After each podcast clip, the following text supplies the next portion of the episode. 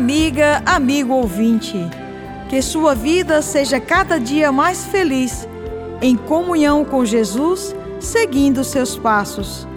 O amor é livre para acolher, renovar e promover a vida, conforme o projeto de Deus. Que este tempo de Quaresma lhe seja propício para encontrar a verdadeira imagem de Deus, revelada em Jesus de Nazaré, conforme a sua proclamação. Quem me vê, vê o Pai.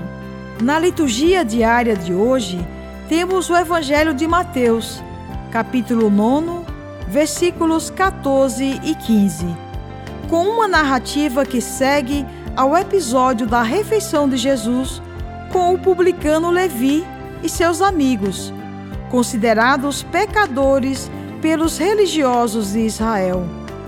Os discípulos de João vieram a Jesus e lhe perguntaram: Por que jejuamos, nós e os fariseus, ao passo que os teus discípulos não jejuam?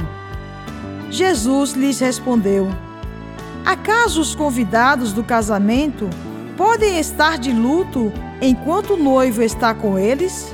após ser censurado pelos fariseus por comer com os publicanos e pecadores, agora é cobrada de Jesus a observância do jejum.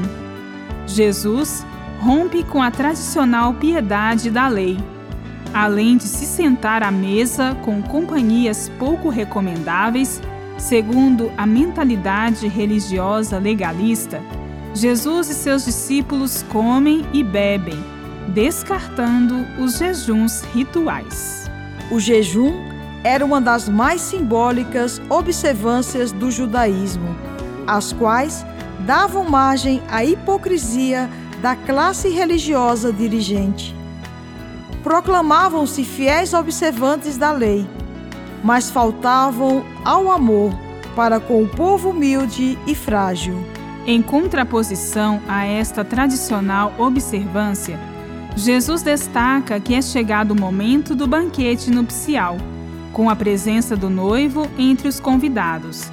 Jesus usa esta imagem para designar a alegria, a felicidade e o desabrochar da vida que sua presença traz para seus discípulos. O amor de Deus, revelado na prática de Jesus, ultrapassa as religiões que têm sua identidade nas observâncias de leis, tradições e ritos. Jesus propõe algo novo, sem pretender remendar o antigo. Como em uma grande núpcia, somos convidados a participar de todos os valores da vida: a alegria, a amizade, a acolhida, a solidariedade, a partilha, a comunhão. O dom de misericórdia e perdão de Jesus não é distribuído como recompensa de atos de jejum ou qualquer sacrifício. É sim o dom gratuito de seu pleno amor. Bíblia, Deus com a gente. Produção de Paulinas Rádio. Texto de Irmã Solange Silva. Apresentação: Irmã Verônica Firmino e Irmã Bárbara Santana.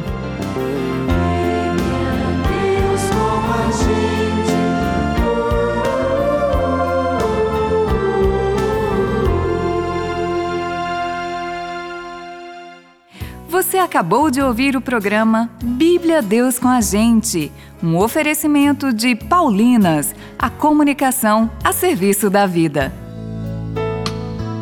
Os caminhos da iniciação cristã devem ser trilhados por todos. Por isso, a Paulinas oferece vários livros para catequese inclusiva. O material tem a qualidade do núcleo de catequese Paulinas e ajuda os catequistas a incluir os catequizandos com deficiência nos grupos paroquiais sem isolá-los. Os caminhos da catequese passam pela Paulinas.